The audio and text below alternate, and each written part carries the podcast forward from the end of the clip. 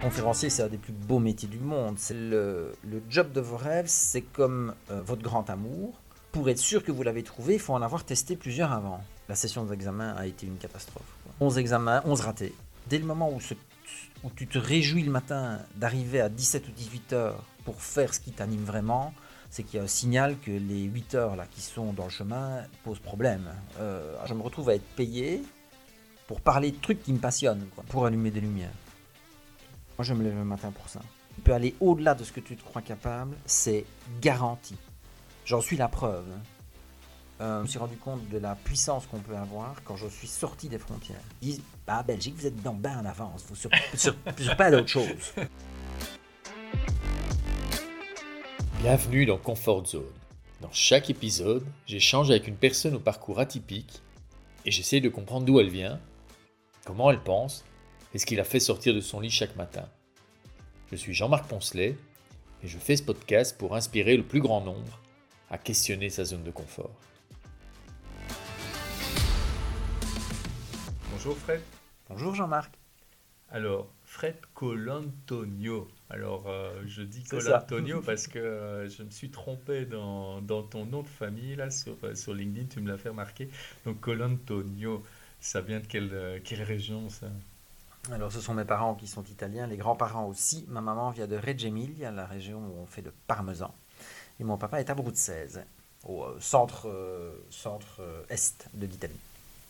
Et donc, euh, ils sont arrivés, c'est quelle génération, en fait? Ce sont les grands-parents qui ont. donc mes parents se sont rencontrés ici en Belgique. Euh, ce sont les grands-parents et maternels et paternels qui ont quitté l'Italie d'après-guerre pour euh, venir travailler dans la mine et ben, trouver le travail qu'il n'y avait plus là-bas. Ok. Et toi, euh, Fred, qui, qui es-tu, en fait? Comment aimes-tu te présenter?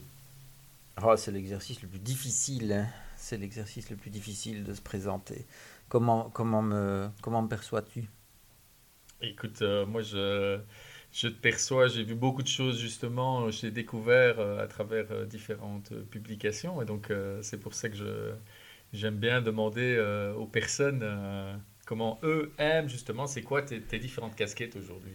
Écoute, au niveau, donc au niveau professionnel en tout cas, euh, bon, il y a une casquette de conférencier, je pense que celle-là est assez visible parce que je, je, je, communique pas mal là-dessus. Donc hors période Covid, c'est à peu près 80, parfois 100 conférences euh, par an. Je n'ai pas encore la chance de connaître euh, l'Asie, j'interviens principalement en Europe, Maghreb et Amérique du Nord. Amérique du Nord est un grand mot, c'est surtout le Québec, mais ça m'arrive d'intervenir quand même très ponctuellement aux États-Unis.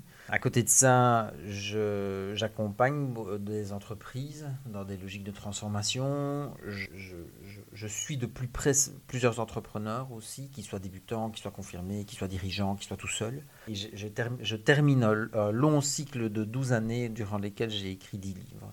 10 livres. Voilà. Écoute, ce qui m'intéresse, moi, c'est un peu de savoir euh, comment est-ce que tout ça, euh, tout ça a commencé. Alors, tu, tu, tu arrives au monde dans quelle région ici? Euh, j'arrive à Liège, Euh, donc moi je suis né, à- ça s'entendra certainement un peu à l'accent. Donc j'arrive à Liège, j'ai euh, un début de vie tranquille dans un petit village dont je n'aime pas sortir. C'était quelque chose que ma maman disait très souvent. Maintenant que je me promène sur plusieurs zones géographiques au niveau mondial, elle dit quand je pense que jusqu'à 25 ans, il ne voulait pas sortir du village.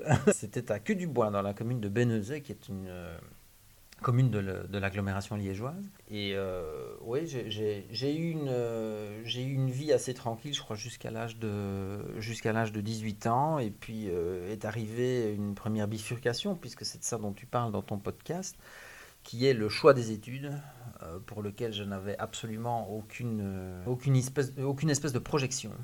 Tu étais un bon élève euh, aux études secondaires? Euh, oui et non, j'étais bon élève au sens des, des résultats et, j'étais plutôt turbulent, mais euh, j'y arrivais sans me fouler. Quoi. Donc c'était... euh, je garde un très bon souvenir de cette période-là parce que euh, bon, c'était plutôt les copains, c'était les filles, même si j'étais incapable d'être collectionneur, donc c'était plutôt une espèce d'obsession presque platonique, mais, mais bon, voilà, c'était la guitare, c'était c'était le sport, c'était tout ça. Et à un moment, tu as, une première forme de réalité qui frappe à ta porte et qui est il veut faire quoi plus tard, le garçon? J'étais paralysé par les métiers dont j'imaginais une, destination, tu vois, donc euh, médecin, avocat, euh, tout ça me faisait peur parce que j'arrivais pas à me voir dans, dans, dans le costume. Et plus particulièrement médecine, alors j'avais déjà d'énormes doutes sur ma capacité euh, peut-être personnelle à, faire de, de très longues études. Euh, et surtout, je, me suis dit, mais si je fais, si j'étudie, si je commence ce parcours-là et qu'après trois ans, je me rends compte que c'est, c'est, pas ma cam, euh, je peux revenir en arrière, quoi. Comment est-ce qu'on rembobine le truc. Et un jour, je tombe sur le programme de cours de criminologie, et euh, là, c'est, c'est coup de foudre, quoi. Il y a du droit, il y a de la psycho, il y a de la socio, il y a des langues, il y a de l'informatique, il y a des statistiques, il y a, il y a aussi un peu le, on n'était pas encore dans le fantasme des criminologues de Netflix hein, et je n'ai jamais exercé pas encore euh, profiler ouais ouais et je n'ai pas exercé dans, dans ce dans cette veine là je vais dire. Et donc là j'avais aucune idée de ce qu'était un criminologue il n'y avait pas le fantasme euh, américain etc des séries télé euh, par contre le programme des cours ça je me suis dit mais j'ai envie d'apprendre ce qui est marqué là quoi ça ça, ça me botte complètement et euh, bon, on parle de bifurcation. Moi, j'aime bien parler de chemin de traverse aussi parfois. Mhm. La particularité de la criminologie à l'époque, et c'est toujours le cas aujourd'hui, c'est devenu un master, donc il n'y a pas de bac en criminologie. Et à l'époque où moi j'ai, c'était un long moment maintenant, euh, quand j'ai entrepris ces études-là, ben, la règle absolue, c'est il n'y a pas de porte d'entrée directe en criminaux. Tu dois faire autre chose d'abord. Il faut commencer par le droit, la science po, euh, l'éducation physique, peu importe tu dois venir d'une autre filière. Ah. c'est, ben, en tout cas, euh, alors si tu veux, il y avait une première année qui, qui, devait être autre chose, et puis il, y avait, alors je, n'ai plus le nom technique, mais il y avait ouais, des espèces de filières comme ça qui pouvaient y amener, et puis tu arrivais vraiment euh, plein pot dans la, dans, dans la criminelle. Donc moi j'ai fait un calcul rationnel qui consiste à se dire où est-ce qu'il y a le plus de dispenses, c'est un endroit, donc je me suis retrouvé, je ne vais pas dire par le fruit du hasard, mais je me suis retrouvé alors que c'était peut-être pas mon, ma première aspiration sur les bancs de la fac de droit de l'université de Liège. Et alors, comment est-ce que ça s'est passé? Alors l'année s'est déroulée de façon, euh, je dirais, conviviale. J'ai été appliqué comme jamais, j'allais à tous les cours, donc je résistais aux tentations de... Euh, de passer les journées à jouer à la belote, euh, à la cafette et ce genre de choses. J'y ai trouvé des, des, amis. Euh, et donc la vie estudiantine m'a bien convenu. J'étais plutôt sage. Euh, par contre, le, le, la session d'examen a été une catastrophe. Oui. Ah ben, 11 examens, 11 ratés. Ce qui n'était jamais arrivé au petit Fifi, là, qui était le, premier de la famille à, à faire l'université, comme on dit parfois, donc à aller à, à l'université. Et je suis le seul à ce jour à en être sorti en plus. Donc euh, voilà, il y avait, je me rends compte parce que. Tu as ressenti une forme de pression non, non, voilà, je me rends compte que rétrospectivement, en effet, il y avait des tas de projections familiales et, des choses du genre, mais je n'ai vraiment pas ressenti une. Euh, en tout cas, elle n'était pas consciente à l'époque. Euh, mes parents m'ont toujours dit que je, je, je, ferais ce que je voulais, quoi. Et, et, donc, il, il, se passe quoi là? Tu vas, tu vas chercher tes points tu vois 11 examens, 11 euh, ratés, tu rentres chez toi, il se passe quoi? C'est pire que ça, hein. c'est que la, la descente aux, enfers est très progressive, puisque la session d'examen est étalée euh, globalement de mi-avril à mi-juin. Et donc, tu as le temps de sentir que, tu, que, que, le bateau coule, quoi. Hein. donc, c'est vraiment le Titanic. Tu mesures que l'eau est de plus en plus froide. Mais en plus, personne n'avait l'habitude que je rate. Donc, tu rentres aussi chez toi. Au début, tu as tes parents euh, dans la cour, là où, ils habitaient qui sortent quoi, euh, sur le devant de la, de, de, la maison, qui disent alors ce premier examen a raté. Quoi. Donc après le cinquième ou sixième, ils sortent plus. Quoi. Ils, ils attendent que tu rentres et euh, ils disent alors bah, pas mieux. Quoi. Donc bon, euh, c'était très bizarre comme sentiment. Même pas. Oui, mais c'était, c'était pas acquis. donc bon, à un moment, il y a, il y a un constat qui s'impose, c'est voilà, on a tout merdé, qu'est-ce qu'on fait quoi et en fait, j'ai deux ou trois éléments très vite qui, euh, qui me donnent envie de tenter quelque chose. Le... Alors, j'ai un profond désespoir. Hein. Je ne veux pas du tout mmh, euh, mmh. être dans le déni de la réalité ou enjoliver les choses.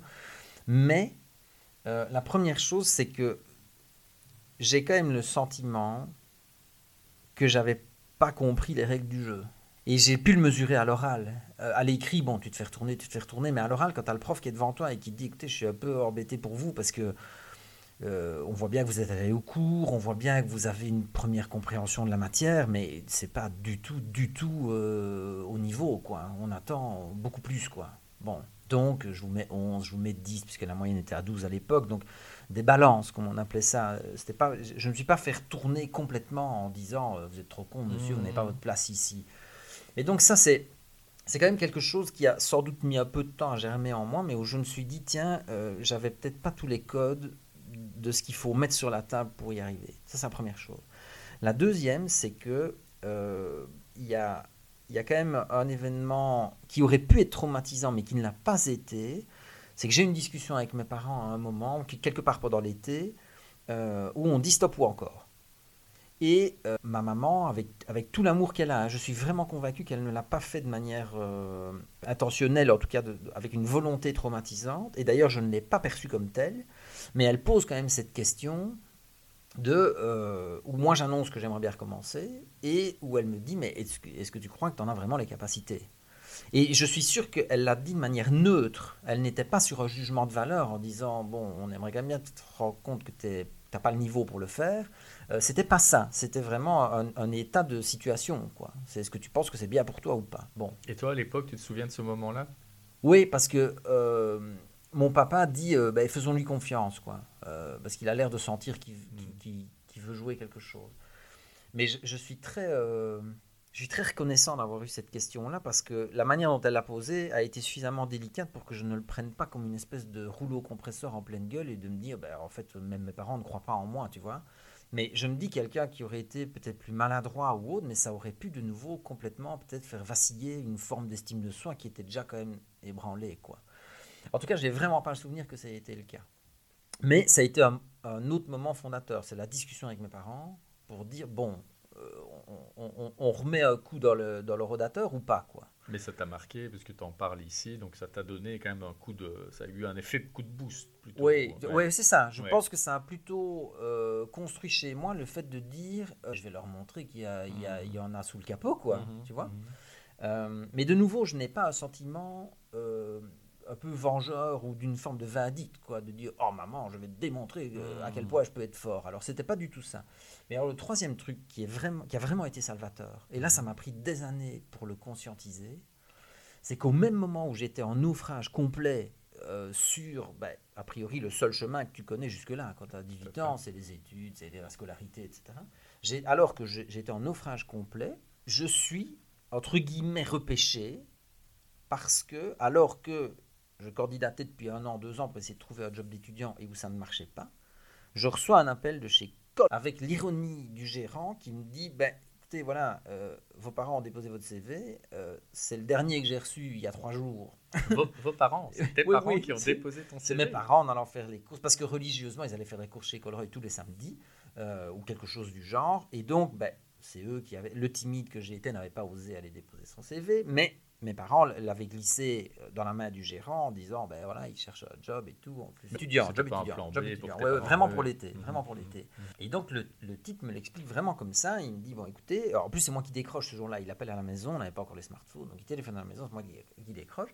Et il dit ben la candidature est la dernière arrivée sur la pile mais donc je me suis souvenu des parents qui ont expliqué un peu la situation etc et comble de l'ironie me dit il m'explique que ils ont un étudiant qui est là à demeure depuis quelques années, sauf que le gars a défendu son mémoire en juin, il l'a réussi, et donc il vient de leur sauter dans les, dans les mains en disant ben, Je viendrai pas lundi, quoi.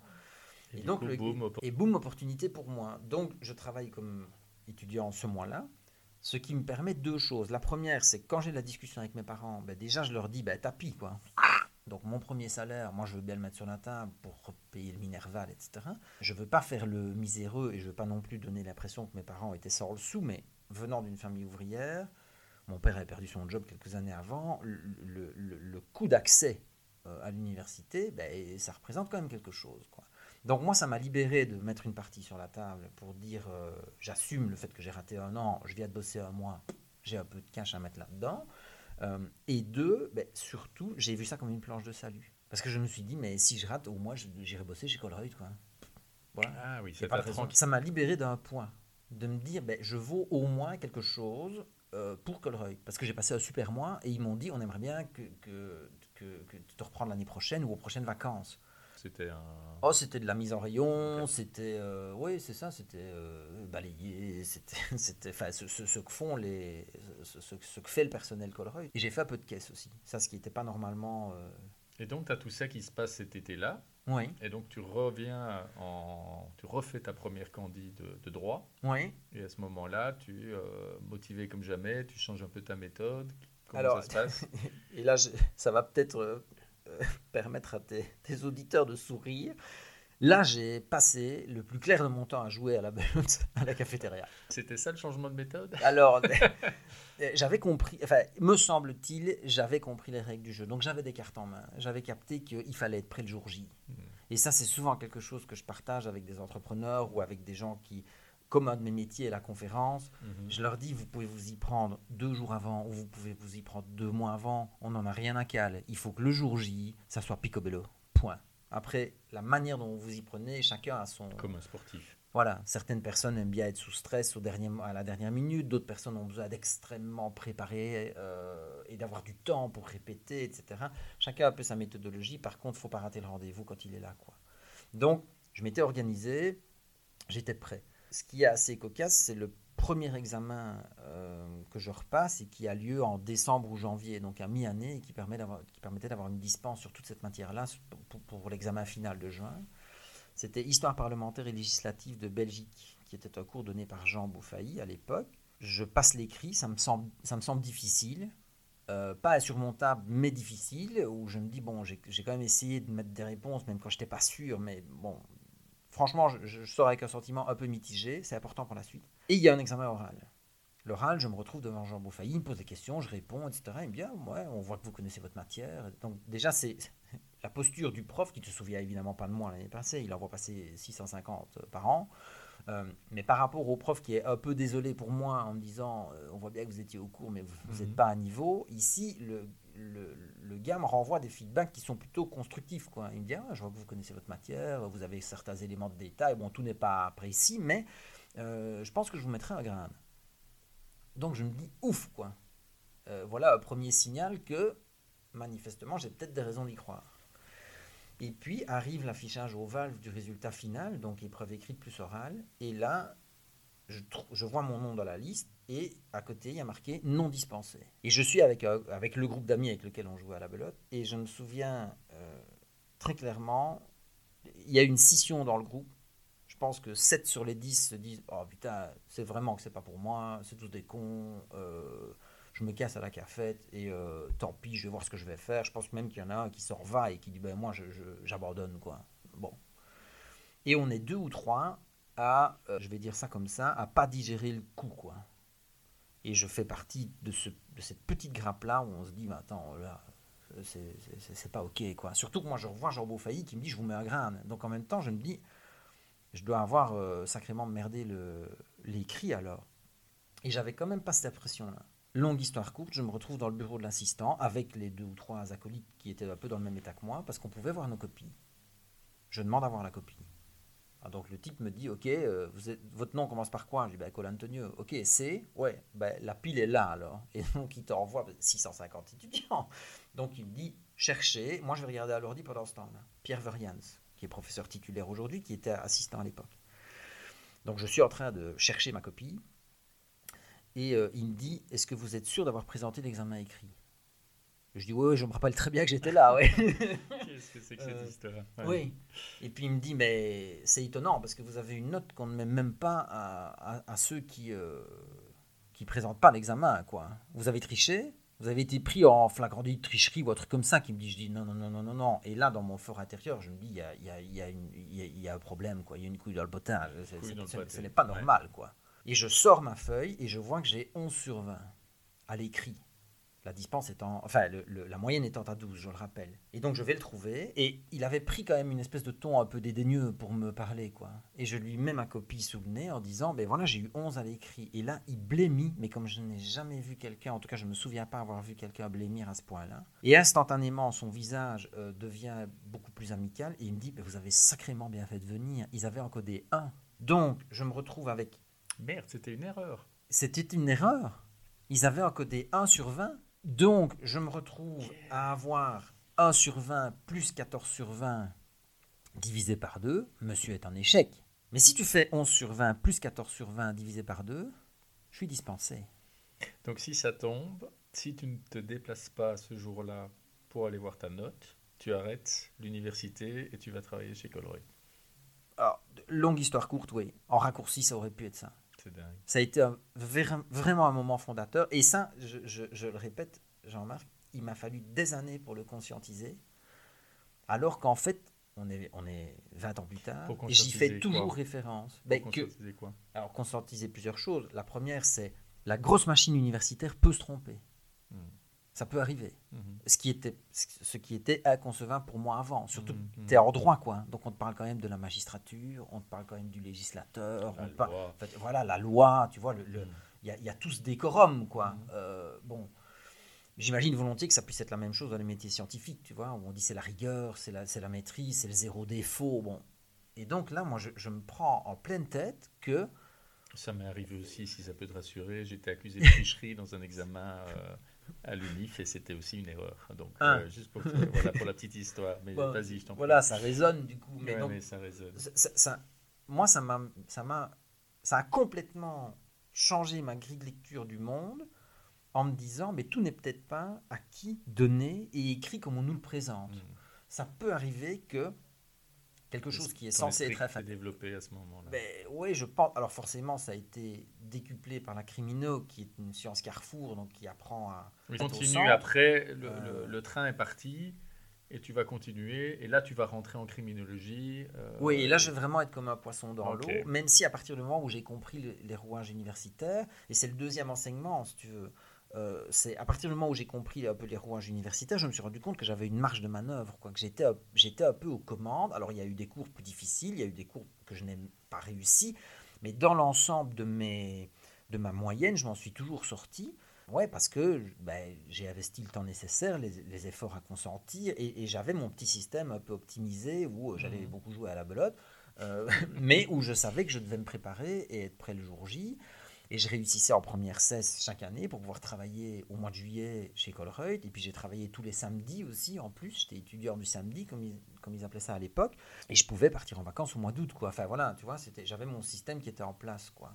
Euh, et ça, ça m'a permis de le conscientiser aussi. C'est de me dire, c'est exactement ce que tu as dit là. Si j'étais pas allé ce jour-là, j'aurais une vie. Alors j'aurais peut-être été très heureux chez Colreuth parce que franchement, ça a été des années formidables. Quoi. Je garde des souvenirs exceptionnels de la relation avec les collègues. Le, le- le- le- enfin, c'est- un environnement très familial et chaleureux. Mais je, me- je me dis, euh, Tu serais peut-être arrivé à la tête de Col- ou même pas, euh, tu vois, j'aurais peut-être été très heureux à, à- à mettre des, des produits dans les rayons, renseigner les clients, travailler à la caisse, etc. Mais le, le- le fait de me dire, euh, qu'est-ce que ma vie aurait pu être, à quel point ma vie aurait pu être différente si C'est si j'étais resté devant cette feuille euh, non dispensée. euh, tu finis tes études de, de criminologue et Oui. après, où vas-tu? Qu'est-ce qu'on fait en fait quand on est criminologue? On, on termine, euh, on termine. Enfin, c'est c'est- c'est un mauvais terme.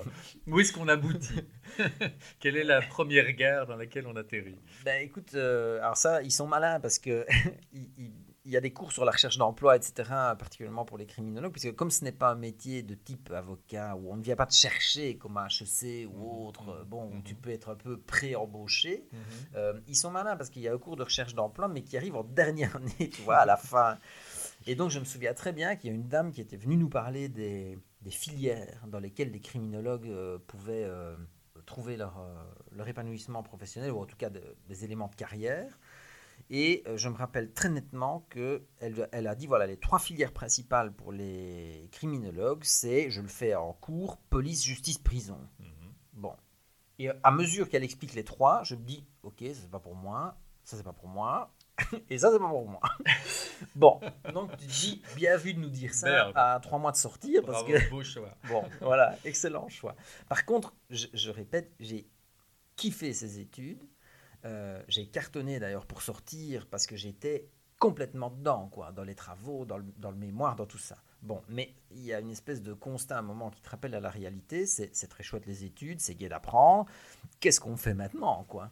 Euh, Un peu comme à 18 ans, on dit bon, ben, il va falloir faire un choix. Bon, à l'époque, on était sur les accords de, de Bologne sur la réforme de l'enseignement universitaire. On n'était pas sûr que la criminelle, la criminelle allait être reconnue comme un équivalent master, sauf si on faisait une année de plus, qui s'appelait DES, diplôme d'études spécialisées. Comme je bossais tous les samedis, je pouvais financer cette année-là, donc je dis à mes parents, et je fais une année en plus. hein. Ok, parfait. J'hésitais à faire un doctorat. Je m'étais dit, peut-être partir sur un doctorat. Et ça, c'est une voie pour des criminologues. Qu'est-ce qu'on fait après? On peut peut-être faire de la recherche. Bon. Et durant cette année, j'ai rencontré un criminologue en activité qui travaillait pour une administration communale. Et en cours d'année, il vient trouver quelques-uns d'entre nous. Il n'a pas été choper tout le monde dans le DES, mais il vient trouver quelques-uns d'entre nous en disant ben, on ouvre un poste et on cherche un criminologue. Et donc il dit ben, toi, toi, toi, toi, je trouve que ce serait bien que vous postuliez. Et euh, dans le cours de recherche d'emploi, la nana, donc qui avait dit police, justice, prison, euh, avait aussi dit euh, cette phrase qui que j'ai toujours avec moi le, job de vos rêves, c'est comme votre grand amour. Pour être sûr que vous l'avez trouvé, il faut en avoir testé plusieurs avant. Je suis un peu euh, naïf, romantique, fleur bleue, moi, tu vois. Donc cette phrase-là m'avait m'avait marqué. Bref. Et donc, quand le type vient nous dire on ouvre un poste, ce serait cool que vous postuliez, je me suis dit bah, je vais aller, comme ça, je ferai l'expérience au moins de ce qu'on appelle aujourd'hui le recrutement. Et donc, je suis allé les mains dans les poches te dire à quel point et dire aux auditeurs à quel point je suis allé les mains dans les poches. C'était dans une administration communale. Je ne savais même pas qui était le, le bourgmestre, le maire, quoi. C'est quelle commune? Bon, c'était Fléron. La chance que j'ai, c'est que et je n'habite même pas cette commune-là. Donc pour moi, c'était mort d'avance, tu vois. Je suis politiquement, j'ai Mm. j'ai aucun contact, j'ai pas d'appui. Bon, bref. La chance que j'ai, c'est que quand j'arrive, la personne qui donc je donne mon nom, elle me dit ah oui ok, vous êtes à 14h, vous êtes un peu à l'avance, etc. Mais entrez déjà, la bourgmestre va arriver. Donc je me dis ouf, au moins je saurais qui c'est quoi. Et donc j'ai passé l'entretien d'embauche complètement les mains dans les poches. Ça ne veut pas dire de manière négligente, mais je veux dire sans aucune pression. Et j'ai été retenu. Dans une commune. Alors, J'étais, j'étais affecté à un service qui était le service de prévention. C'est pour ça que je dis que j'ai jamais vu les- le, le côté euh, euh, romanesque euh, et fantasmé de, des séries Netflix. Donc moi, ah, hormis dans le cours de médecine légale, euh, j'ai pas vu de cadavres, j'ai pas été sur des lieux de crime, Et etc. C'est quoi la prévention Alors, la prévention, la- le, le nom technique de la discipline, c'est de la prophylaxie. Donc, on essaye, sur base des chiffres de la criminalité et des, des tendances de, de délinquance sur le territoire communal, de mettre en place une série de mesures qui vont prévenir toute une série de comportements dont on cherche à éviter qu'ils arrivent. Quoi. Alors moi, j'étais, on, on était surtout, euh, il y avait sécurité routière, prévention du vol et prévention de ce qu'on appelait les assuétudes à, l'époque, qu'on appellerait les addictions aujourd'hui. hein. Bon, Fléron, c'est pas non plus, euh, la- la- la- c'est- j'allais dire Chicago, Bagdad, Wood, mais c'est des représentations Non, parce que ces villes sont très sécurisées aujourd'hui. Je suis surpris qu'une commune comme Fléron euh, ait les capacités de se payer euh, ce genre de, de, de service. Alors, c'est le twist du truc, c'est que en fait, c'est le, le SPF intérieur, donc le ministère de l'Intérieur, qui, sur base des chiffres de la criminalité, allouait des, des enveloppes à des communes Hmm, pour des plans de prévention. Et Fléron n'était pas en première ligne, c'est pas Liège, c'est pas Bruxelles, c'est pas Anvers, c'est pas les grandes villes euh, du pays. Par contre, euh, Fléron était en deuxième zone, et notamment par rapport à la proximité avec la, la Hollande, pour tout ce qui Mm. était trafic de drogue, etc. etc. Je vois. Combien de temps est-ce que tu restes dans, dans cette administration et qu'est-ce qui te fait, euh, qu'est-ce qui te fait la quitter? Parce qu'à un moment, tu vas la quitter. euh, qu'est-ce, qui- vit en toi à ce moment-là? Alors j'ai la chance d'avoir un début de carrière professionnelle qui est un, peu hors norme, euh, puisque j'ai travaillé 5 ans au total, et euh, après un an et demi, deux ans, je pense, je me retrouve par un concours de circonstances à avoir pris la tête du service qui m'a engagé, parce que le collègue qui m'a recruté et qui était chef de service a eu une autre opportunité. Donc non seulement ça, mais en plus je me retrouve à être le, le backup du directeur général de l'administration. parce qu'il y avait, pas parce que j'étais plus compétent qu'un autre, parce qu'il manquait simplement de diplôme universitaire à l'époque là-bas. et donc lui identifie en moi quelqu'un qui peut être avec qui il peut avoir un bon tandem. et donc il me propose d'être son numéro 2 quoi. Et j'ai, oui, c'est une, chance, même si j'étais euh, rétrospectivement totalement inexpérimenté pour le, pour le job. Le costume était beaucoup trop grand, mais lui, le directeur général euh, tombe en dépression pendant 8 ou 10 mois, et donc je me retrouve aux commandes de ce gros bateau, alors avec vraiment toute l'inexpérience qui était la mienne, mais ça m'a donné accès aux coulisses. Euh, et ça m'a permis de voir que cette vie-là ne serait pas pour moi. Mais en même temps, quelle chance formidable d'avoir pu euh, au début, je me suis pas rendu compte que ça ne me convenait pas, parce que quand tu montes les échelons comme ça, vite, et, à la limite que, les choses s'enchaînent, ben, les deux, trois premières années ont été top. Et puis tu commences à te dire, mais est-ce que c'est vraiment pour moi le, ah, Tout, quoi. Les horaires, la mentalité, le, bon, voilà. Euh, et il n'y a aucun jugement de valeur hein, dans ce que je dis là. Euh, y a, heureusement qu'il y a des personnes à qui ça convient très bien, mais pour moi, c'était pas bon, quoi. Et dès le moment où je me suis retrouvé, entre guillemets, je mets d'énormes guillemets, mais c'est le ressenti que j'ai, dès le moment où je me suis retrouvé, entre guillemets, au sommet de la pyramide, en tout cas de cette pyramide-là, donc tu peux faire un tour d'horizon un peu complet, et où tu vois les différents, euh, les différents enjeux, notamment le contact étroit avec le monde politique. Là, je me suis dit, ok, il se joue un truc, quoi, c'est pas pour moi. Alors, ça m'a pris un peu de temps quand même à déclencher, mais je me suis rendu compte qu'à un moment, j'étais en train de m'éteindre en étant là, quoi, parce que j'avais plus de mal au ventre qu'autre chose, quoi. Et donc, qu'est-ce qui se passe? Qu'est-ce qu'est-ce qui, qu'est-ce qui se déclenche alors à ce moment-là? Bah, ce qui se déclenche, c'est deux possibilités. La première, je me souviens très clairement euh, d'avoir fondu en larmes dans le bureau de la bourgmestre, en l'occurrence, qui a été, qui a été très, euh, très gentil avec moi d'accueillir cette espèce de tourment intérieur. Et donc je pense que si j'avais continué, ça n'a pas été le cas, mais je crois que si j'avais continué, j'aurais euh, j'aurais souffert d'un burn-out, ce mhm. qu'on dirait aujourd'hui, mais mhm. ça n'a pas été le cas. Donc je ne veux pas dans l'histoire dire ah, j'ai fait un burn-out. non, non, ça n'a pas été ça n'a pas été le cas, mais je me souviens d'avoir eu des craquages. Quoi. Et, mais bon, j'ai le cuir un peu tanné, j'arrive à prendre sur les épaules, mais là je me suis dit il y a un truc qui se joue, c'est pas bon pour moi. Quoi. Mm. Et donc l'alternative, j'avais, j'avais quelques mois auparavant euh, lancé une activité complémentaire, de, notamment de création de sites web.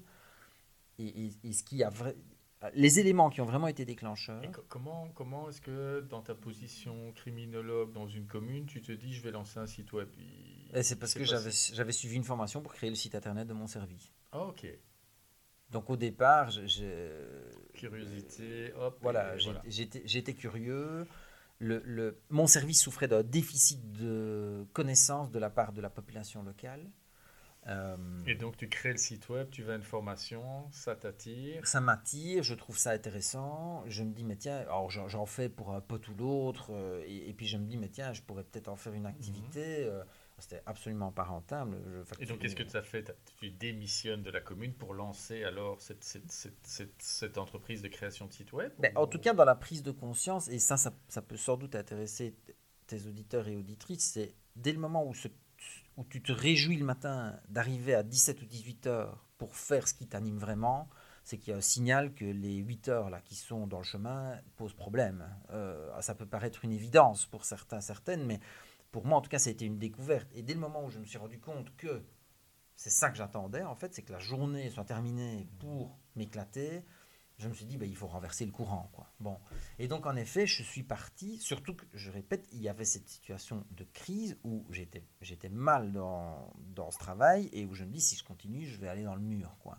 Donc, à un moment, n'ayant pas l'habitude de faire les choses à moitié, j'ai déposé en disant, OK, moi, cassos, quoi je pars. Euh, alors, j'ai sollicité de manière élégante une interruption de carrière la première année, juste pour dire quoi. Mais mhm. clairement, moi, quand j'ai déposé ce papier-là, l'attention, c'est ciao, hein, vous ne me reverrez pas quoi. Avec toutes les, tous les collègues, euh, toutes les collègues qui m'ont dit oui, mais l'herbe n'est pas plus verte ailleurs. Euh, qu'est-ce que qu'est-ce que tu vas devenir? Enfin, tu vois, comme si j'allais aller au front, quoi. Tu vois. Et puis, ben, a démarré l'aventure entrepreneuriale, quoi. Voilà. Création de site web, une agence de communication. Oui, euh, alors j'avais complètement sous-estimé euh, tout ce qu'il fallait pour que ça marche. quoi. Et euh, principalement, il y, y, a, eu un élément qui vient de moi, un élément qui vient de l'extérieur, qui a été sous-estimé. L'élément qui vient de moi, c'est que j'avais complètement sous-estimé que le monde ne m'avait pas attendu pour faire des sites web. Et donc, j'ai découvert une notion qui s'appelle la concurrence à ce moment-là, en me disant, mais merde, alors il y a déjà plein d'agences, il y a déjà plein de, de, de, gens qui font ça avec des machines de guerre, des boîtes où tu as 25, 50, 100 personnes, euh, jusqu'au petit-neveu qui fait ça pour rigoler. Euh, bon.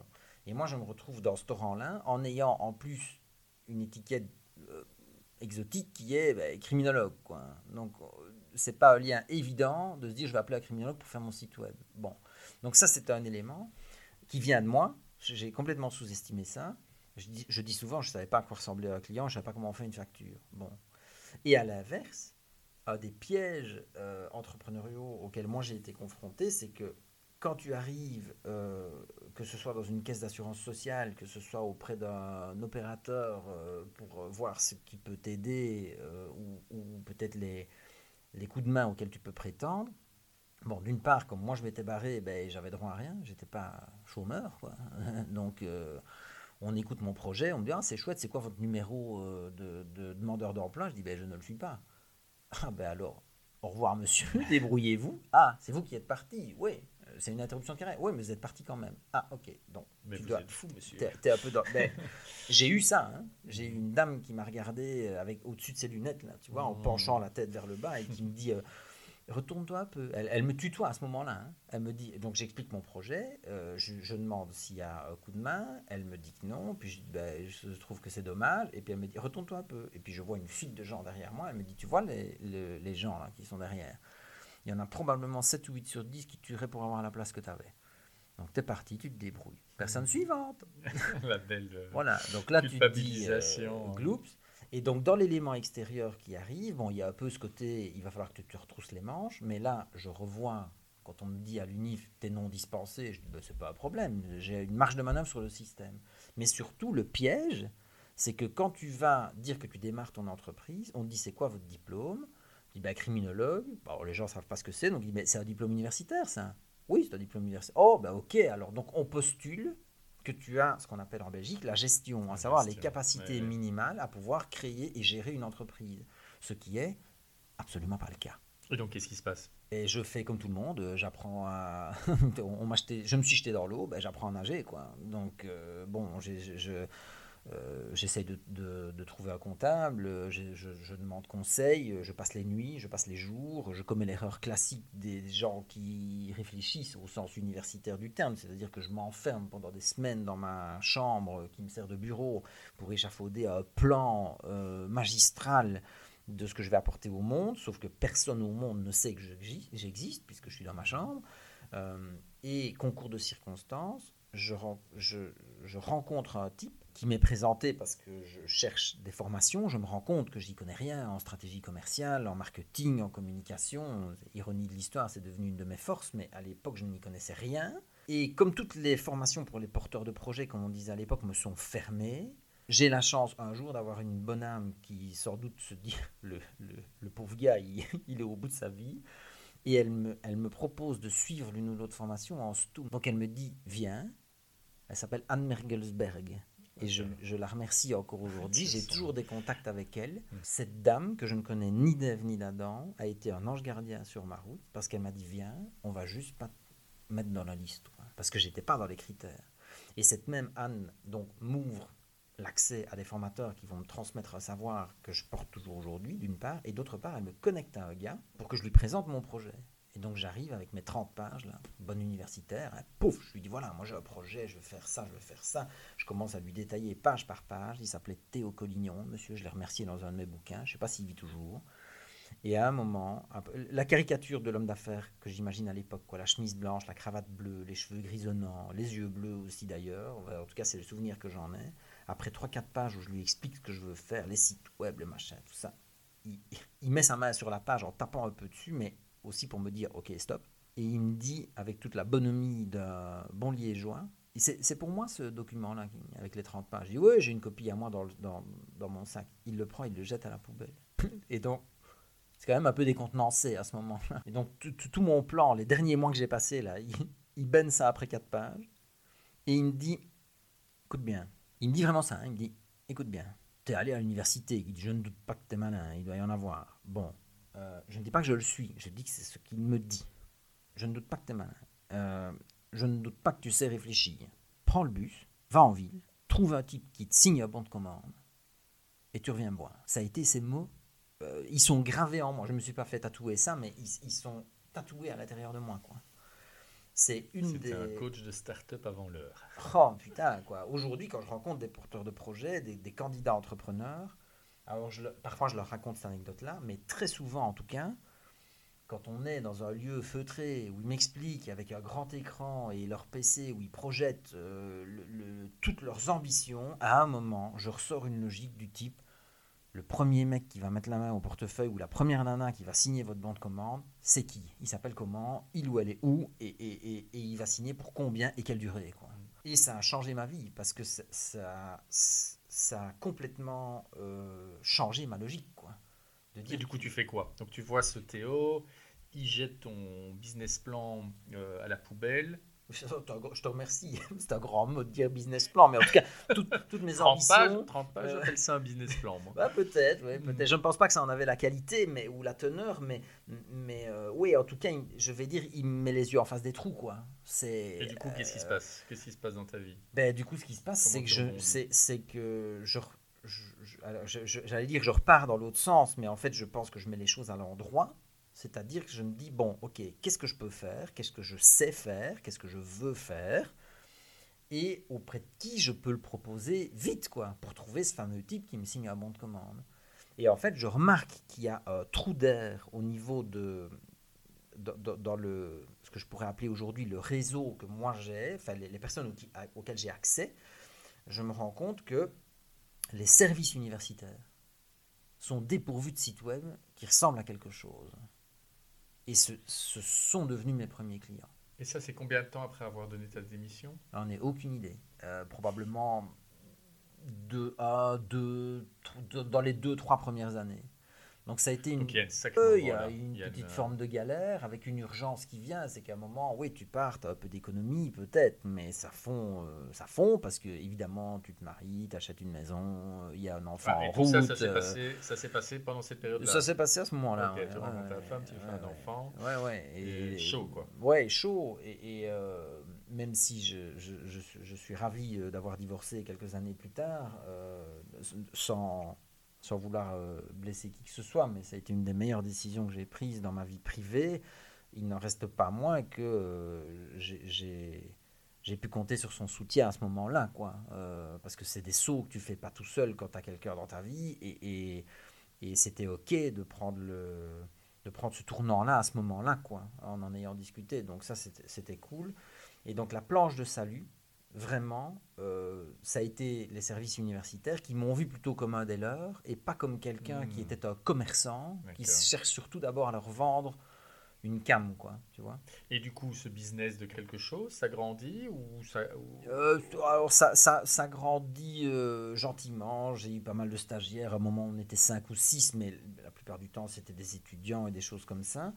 Euh, par contre, j'ai euh, Anthony, qui est un des stagiaires qu'on a eu, Anthony De Souza, il se reconnaîtra, je suis toujours en contact avec lui aussi. Un jour, on va en clientèle. Bon, lui était étudiant, il était là pour quelques mois. Euh, on va en clientèle pour vendre un site web. On sort de chez le client. Je lui demande bah, c'est quoi ton ressenti sur le rendez-vous qui vient de se passer? Il me dit je peux être franc. Ben, J'espère, oui. Il me dit je pense que tu as fait capoter le, le contrat. quoi. J'ai ah bon?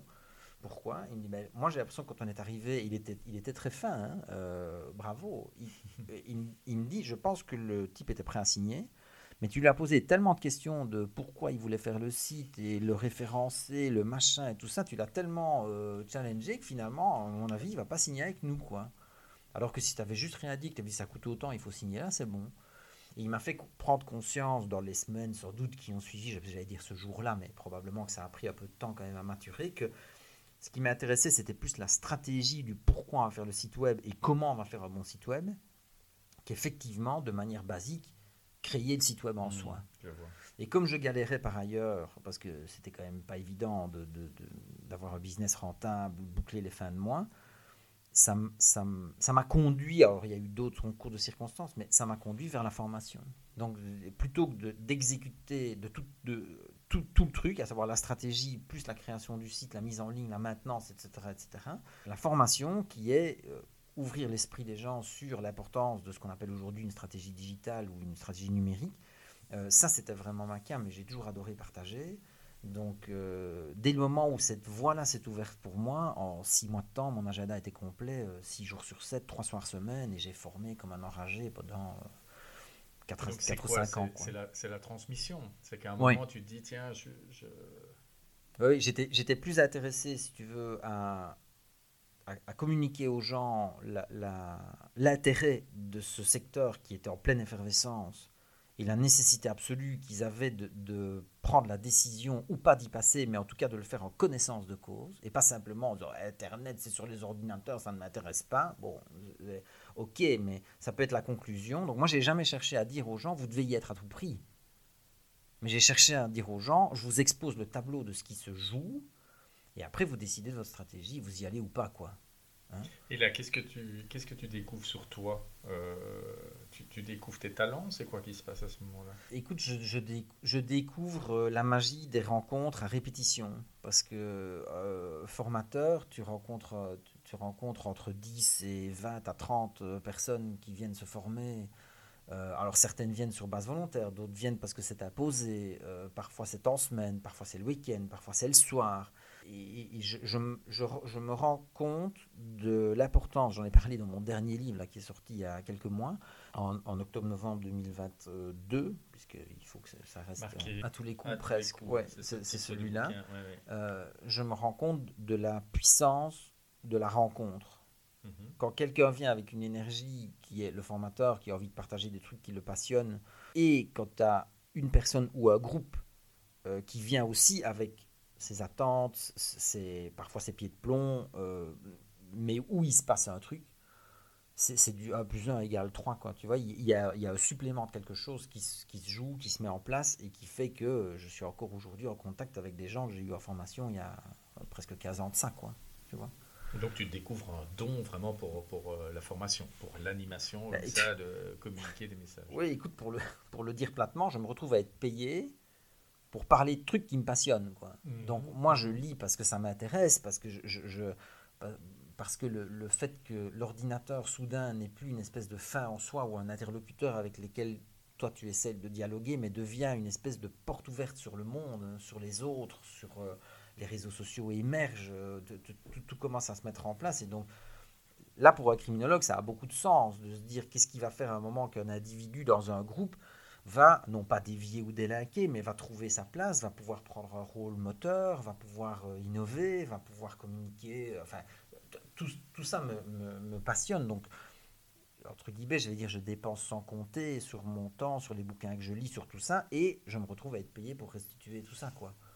Ça, tu, fais des, tu fais des formations, ton carnet de commandes est plein, et là, c'est à cette époque-là, du coup, tu dis, bah, pourquoi pas mettre tout ça dans un bouquin? C'est comme ça que ça commence? C'est quoi le... Euh, alors, c'est un peu moins romantique que ça. euh, le, ce qui se joue, en fait, chez moi, c'est... Il y a plusieurs choses. Donc, je, je, un peu comme en administration, je me rends compte que ce que je fais en journée... Alors là, pour le coup, c'était l'inverse. Ce que je fais en journée me plaît. Donc la formation, c'est top. Et quand tu as fini ta formation, entre guillemets, tu as fini ta journée, tu as, as, terminé. Mhm. Et je me retrouve le soir je le dis platement, à gérer les merdes de l'agence, quoi enfin de l'agence, qui est une république bananière, mais bon, du, semblant d'agence. Donc moi j'ai. Oui. Que tu avais gardé, qui continuait à vivre. Oui, ben, j'ai mes gars qui attendent les instructions, mmh. euh, et puis j'ai les clients, quoi. enfin, ce qu'on a tous vécu, en tout cas les gens qui ont fait des sites web ou des identités graphiques ou, ou de l'imprimer, c'est le logo. Ah, il est plus grand, il est plus petit.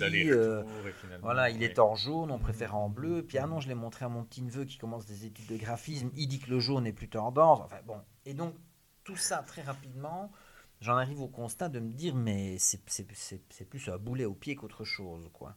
Euh, la, partie euh, euh, création. ça, c'est une chose. et la, la, deuxième partie, c'est qu'avec l'intensité avec laquelle je formais à un moment, aussi bien en termes quantitatifs que qualitatifs, parce que j'y mettais beaucoup de passion, mais c'était aussi un volume euh, super important. Hein. Je répète, 6 jours sur 7, 3 soirs semaine. Je suis très admiratif des gens qui arrivent à maintenir ça dans la durée. Moi, ça, a été euh, difficile.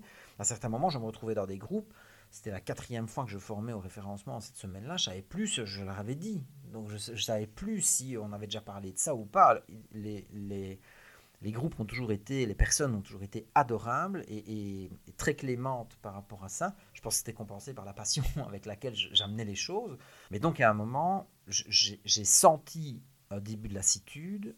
Euh, j'ai senti clairement que ça commençait à me gaver parce que c'était trop.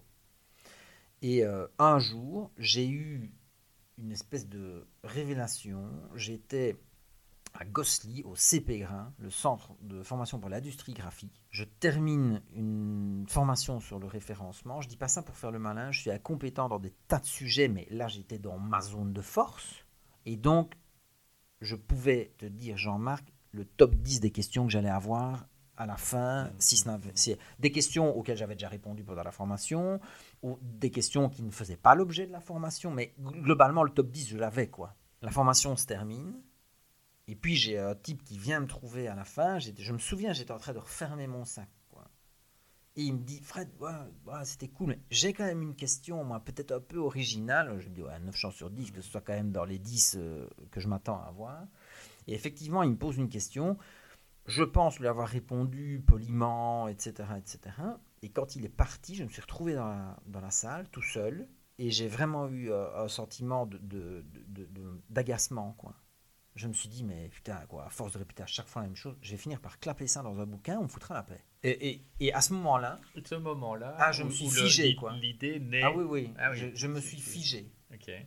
Je me suis figé, pourquoi? Parce que ça m'a projeté presque dix ans avant, quand j'ai, quand j'ai rendu mon mémoire, j'ai défendu mon mémoire, j'ai eu, une, j'ai eu une note assez hors norme et mon promoteur m'avait, mm, à l'époque, Georges Kellens, euh, une référence en criminologie, aussi bien magique qu'internationale, m'avait dit ça vaudrait peut-être le coup d'en faire un livre. Hmm. Alors c'est pas du tout arrivé, mais il y a eu cette espèce de connexion c'est intéressant comment un moment, pourquoi est-ce que le cerveau à un moment va se souvenir d'une ancienne compétence qu'on a et de mettre les blocs, euh, de mettre les blocs ensemble. En tout cas, l'aventure bouquin est clairement partie de ce moment-là. Et aujourd'hui, tu es à ton dixième bouquin. Oui. C'est ça? Le dernier. Donc le dernier. Sans doute. Je suis très convaincu que j'ai ah, dit ce que j'avais à dire. C'est le dernier, d'accord. alors je veux pas faire le gars qui prend sa retraite et puis qui, hein, c'est pas du tout Michael Jordan, mais je pense vraiment que j'ai dit j'ai écrit tout ce que je voulais écrire. D'accord. Et alors, parce qu'il nous reste, euh, il nous reste plus beaucoup de temps. Comment est-ce qu'on passe J'ai bien compris. Tu découvres ton talent de formateur. Tu découvres que tu utilises tes compétences de d'écrivain, si je peux dire, euh, mhm. d'écrivain. Puis aujourd'hui, une de tes activités principales, c'est conférencier. Comment on passe euh, à ce, ce métier de conférencier? C'est quoi ce métier de conférencier en fait? Qu'on ne connaît pas bien, on se dit tiens, euh, c'est qui ces gens parfois en effet qu'on invite euh? Oui, alors bah, conférencier, c'est un des plus beaux métiers du monde. C'est donc c'est un peu comme de la formation, c'est que d'une part on te paye pour raconter des trucs qui généralement viennent de ton expertise, de ta passion, de ton parcours de vie, etc. Et ce qui fait l'ADN d'un conférencier professionnel, alors moi, je suis pas du tout dans les rockstars, quoi. C'est pas Barack Obama, je suis pas sportif de haut niveau, je suis pas, je suis quelqu'un qui est euh, appelé parce qu'on lui reconnaît à la fois une expertise sur un sujet et une capacité à le traiter de manière à la fois euh, didactique, euh, digeste, et en permettant aux gens en même temps de passer une forme de bon moment. Quoi. Mm-hmm. Et donc un conférencier professionnel, c'est quelqu'un qui à un moment va, sur base de son expérience, de son expertise, de son savoir-faire, etc., va modéliser un sujet, une approche, et va la couler dans un format qui est à la fois intense en fond et en forme. Donc il y a non seulement ce que tu racontes, le contenu, dans lequel les gens vont puiser une phrase, un mot-clé, une notion, une impulsion, une dynamique, et il y a la forme avec, la, avec laquelle tu le restitues. Moi je suis fort dans le, je suis fort axé sur le côté un peu ludique, divertissant, drôle. Il y a des extraits de films, il y a de l'audio, il, y a des histoires, il y a, aussi des parties très descendantes, comme, comme ils disaient en France, donc, où je leur dis bon ben voilà, alors il y a trois trucs à retenir, c'est tac, tac, tac, quoi, Euh, et en fait, ça, ça, de nouveau, ça m'est venu chemin faisant. Donc, même si c'est devenu une de mes activités principales, la conférence était un chemin de traverse par rapport à l'information. C'est qu'un jour, ben, tu as un type ou une nana qui vient te trouver à la fin, qui dit Je vais te passer trois jours là à parler de réseaux sociaux. Je n'arrive pas à convaincre ma direction de, de, de, l'intérêt d'en faire un usage professionnel. Est-ce que tu peux condenser ce que tu nous as raconté en trois jours en une heure? Et je t'invite à en parler au comité de direction. C'était quand ta première euh, conférence? La première conférence, ça, ça, doit être 2000. Euh, Alors en France, c'est en 2013. Ça, c'est très clair. La première fois que je donnais une conférence en France, c'était en 2013, à Vannes. Et là, au moment où on se parle, on est en 2023 et je donne une conférence à Vannes ce dimanche. Donc 10 ans, euh, année pour année. Euh, mais en Belgique, je pense que ça doit être 2009 sans doute. Et alors pour comprendre un peu euh, le, métier de conférencier, c'est sur commande ou alors toi, tu as toujours ton sujet du digital, de l'innovation que tu modèles ou alors tu es capable sur commande d'animer n'importe quel type de conférence? Comment c'est? C'est souvent un mix des deux. C'est-à-dire mhm. qu'un conférencier, il a ses marottes, il a ses sujets. Donc, si tu, si tu, veux un conférencier sur la géopolitique internationale, tu vas pas regarder mon profil. Quoi, tu mhm. vois? Donc, on a nos courants, je vais dire ça comme ça. Mhm. Moi, je suis principalement sur l'innovation, le leadership, l'entrepreneuriat, le rebond. Et il y a encore un peu, en effet, de culture client, transformation numérique, usage professionnel de la technologie, etc. Mais donc, tu as une espèce de courant de sujets comme ça. D'ailleurs, ça m'a pris un peu de temps pour le présenter en version un peu euh, menu chinois. Quoi. C'est vous voulez quelle mmh. conf, la 1, la 2, la 3 ou la 4. Bon. Euh, mais ça fait partie du métier. Différents sujets. Voilà, euh, il, faut admettre que c'est ça. Il y a un prix. c'est de la matière grise, mais ça n'en reste pas moins une espèce de catalogue. Quoi. Et alors, je vais te poser une question qu'à mon avis, les auditeurs ont envie de savoir. Ça paye bien d'être conférencier? Ah, Ça dépend des pays. ça dépend des pays. Euh, et ça peut parfois être très étonnant. quand je dis que ça dépend des pays, en fait, je devrais parler de culture. Ça dépend de la, culture que le pays dans lequel tu interviens a par rapport à la conférence. Euh, aux États-Unis, en France, en Suisse, au Luxembourg, c'est très mûr. Et donc, on reconnaît la valeur mmh. de d'inviter un extérieur. J'interviens souvent en ouverture ou en clôture de journée d'entreprise, par mhm. exemple, où il y a entre 100 et 1000 personnes. Et là, il y, a, il, y a une, il y, a, une, vraie posture qui est identifiée avec un budget qui va avec, où on dit on paye un intervenant pour nous ouvrir l'esprit, euh, nous inspirer, nous partager son expertise, etc. etc. Bon. Et puis, il y a d'autres régions où, au Maroc aussi, ça, ça, ça paye généralement très bien, mais de nouveau, ça dépend où tu interviens. Moi, je n'interviens qu'en entreprise, d'une part, souvent sur des grands comptes. Euh, et, ça, ça joue aussi, évidemment, le profil type du client. Et si, tu te retrouves dans une audience, par exemple, il y a 1000 personnes, euh, une entreprise en France, on est sur une, une, fourchette de... On est en quoi? C'est, Alors, il y, a plusieurs... Euh, moi, je suis dans la catégorie des conférenciers professionnels. C'est-à-dire que c'est 4 à 5 000 euros la conférence. Euh, en dessous, entre guillemets, en dessous, euh, fourchette euh, inférieure, tu as plutôt les conférenciers, soit débutants, soit mhm. qui ne sont pas confirmés au sens qui n'ont peut-être pas encore toutes les références mhm. clients ou qui mhm. ne tournent pas suffisamment pour prétendre à ces montants-là. Je parle bien du tarif en France. Hein. Tu viens en Belgique, tu divises par deux. Enfin, tu vois, y a, je me doute, c'est juste pour avoir. Mais oui, oui, mais je pas ton chiffre d'affaires, mais c'est pour avoir. Non, non, j'ai pas de souci à donner un poids de repère. C'est 4 à 5 000 euros les conférences en France. Mais de nouveau, ça dépend aussi des publics. Parfois, c'est pour des hautes écoles, ils n'ont pas, ils ont pas ce montant-là à mettre. Quoi, hein. Mais en entreprise, c'est plutôt ce tarif-là. Ce que tu évoques sur les 10 à 15 000, généralement, c'est des noms c'est-à-dire des sportifs de haut niveau hmm. qui se sont reconvertis dans la conférence, ou alors des journalistes, des gens qui ont une certaine forme de visibilité aussi médiatique euh, par rapport à ça. Voir les experts hyper pointus. Des gens où tu en as trois en francophonie qui parlent du sujet. Quoi. Les conférences aujourd'hui, ça représente quel pourcentage de ton activité? Difficile à dire, euh, dans le sens où le Covid a quand même toujours des, traces, euh, surtout par rapport à la France. Comme moi, je ne suis pas sur place, mhm. j'ai toujours travaillé avec des agences, mhm. et, et, ma notoriété s'est construite par le bouche à oreille euh, organique, je dirais ça comme ça. mais étant excentré, ben, je n'ai pas été dans les premiers réflexes hmm. des, des clients quand ils ont réorganisé des conférences. Donc là, maintenant, ça revient. Je pense qu'en 2024, j'aurai de nouveau euh, mon rythme de croisière de 80 conférences sur l'année. Mais pour toi, en fait, Euh, ça euh, représente euh, aujourd'hui c'est 80% de ton temps, de ton activité, c'est ça, c'était ça un peu ma question. Non, je dirais que c'est une, c'est une grosse moitié. Une- ouais. Mais je voudrais à terme que ça devienne, je vais pas dire l'activité unique, euh, parce que je suis trop touche à tout, que pour me contenter d'une seule activité, mais que ce soit mon flux maj- majoritaire. Est-ce que aujourd'hui, avec le parcours que tu as, tu es capable de verbaliser une mission de vie, une raison d'être? Est-ce que tu sais pourquoi tu es là? Pour allumer des lumières.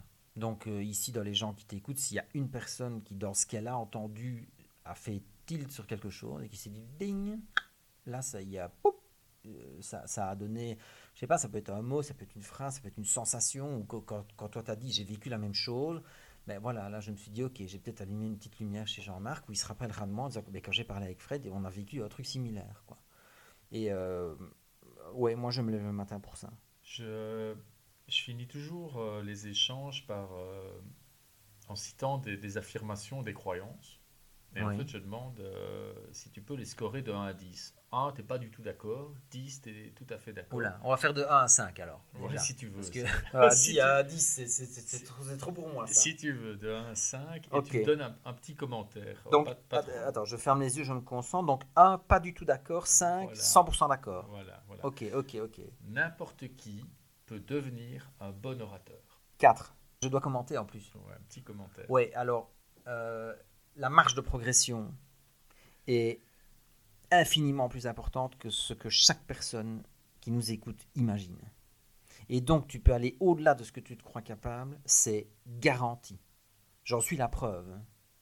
Euh, donc ça, j'y crois très fort. Pourquoi est-ce j'ai pas mis 5 Parce que tout, euh, on a tous appris à parler, euh, mais on n'a pas nécessairement appris à bien s'exprimer. Et il y a une part personnelle de feu que peut-être certaines personnes en, euh, ressentent, à même à travers le podcast. Parfois, on me le dit, il y a des gens qui me disent, j'ai écouté le podcast euh, avec Jean-Marc, euh, et ça m'a donné de l'énergie. C'est passé à travers les ondes. Bon, il y a peut-être plein de gens pour qui ça ne- ce, ce n'est pas le cas. hein. Mais cette part-là de feu, tu peux faire ce que tu veux en termes techniques, en termes de préparation, en termes de ce que tu veux. Si la personne n'a pas cette Mmh, flamme. bien Donc sûr. 4 sur 5. D'accord, Très bien. Deuxième affirmation. Et Celle-là, je la pose quasiment à tout le monde. Ouais. On peut combiner croissance économique et le sort de la planète. Euh, oh, t'es pas, t'es pas tellement dans mes sujets là, mais Non, étant, un, euh, étant un optimiste convaincu, euh, je dirais 5. Plutôt, oui. Et alors, affirmation numéro 3. Il est difficile de réussir en étant belge, depuis la Belgique. Zéro. C'est même pas 1. Ça. C'est zé- Je, je suis. Euh, En fait, je vais te dire, Jean-Marc, ça peut peut-être être le message de conclusion qui est porteur d'espoir pour les gens qui nous écoutent et qui sont belges, parce que je suis convaincu que des gens d'ailleurs nous écouteront aussi. Moi, je me suis rendu compte de la puissance qu'on peut avoir quand je suis sorti des frontières. Et donc, c'est étonnant. Ben, d'ailleurs, j'en suis la preuve vivante. On n'inviterait pas un conférencier belge si on était nul, quoi. Ça, c'est clair. Ça peut marcher euh, sur une erreur de casting temporaire, mais je fais des conférences à l'international depuis plus de 10 ans. Ça ne marcherait pas sinon. Et c'est en sortant des frontières que je me suis rendu compte à quel point nous souffrions en interne d'une espèce de syndrome d'infériorité ou de, médiocrité un peu dégueulasse, et à quel point de l'extérieur, notamment du Québec, je, fais un, bisou à tous mes, amis, toutes mes amies québécoises, le nombre de fois, tu peux discuter avec n'im- n'importe quelle personne en Belgique francophone, on va te dire, ah, le Québec, ils sont en avance. Moi, à chaque fois que j'y vais, au Québec, ils disent, bah, Belgique, vous êtes dans bien en avance, vous sur, sur, sur pas d'autre chose. Et donc, on se regarde comme ça avec une espèce de révérence mutuelle, et où tu dis, ben, profitons-en alors, enfin, utilisons nos complémentarités, tu vois. Et alors, euh, pour terminer, ben, tout d'abord, ben, je tiens euh, simplement à, à parler. Ton, ton dernier bouquin, c'est Marquer les esprits à tous les coups. Euh, Est-ce que tu peux me dire en moins de 30 secondes à qui il s'adresse et pour euh, qui devrait l'acheter? Il s'adresse à toute personne qui va être sensible à ce que je dis là maintenant. Aujourd'hui, quoi qu'on fasse, quoi qu'on dise, notre crédibilité est en jeu. Et tu peux te faire retourner pour une phrase qui a été mal sentie, pour une répartie que tu n'as pas eue au bon moment, pour une réunion euh, que tu as laissé dévier, pour une prise de parole au cours de laquelle tu n'as pas assuré. C'est pas un bouquin pour devenir conférencier, c'est un bouquin sur l'art de faire adhérer à ses idées. C'est pas la même chose. Et donc c'est l'art d'avoir de l'impact ou comment devenir mémorable. Toutes les personnes qui à un moment se disent j'aimerais bien la prochaine fois que je dois présenter un dossier, convaincre un client, euh, conquérir le cœur de la personne que j'aime, mieux euh, faire passer à mes enfants les raisons pour lesquelles bouffer des brocolis c'est important, ils vont trouver dans le livre des clés, des postures, des attitudes, de l'inspiration pour pouvoir aller plus loin que ce qu'ils se croient a priori capables de faire. Ok, bah, je crois que c'est une belle conclusion. Merci Fred. Merci Jean-Marc. J'espère que tu as pris autant de plaisir à écouter cet épisode que j'en ai pris pendant la discussion. N'hésite pas à mettre une bonne note, à t'abonner si tu as apprécié et à partager. Ah oui, et n'hésite pas à en sortir toi aussi de ta comfort zone.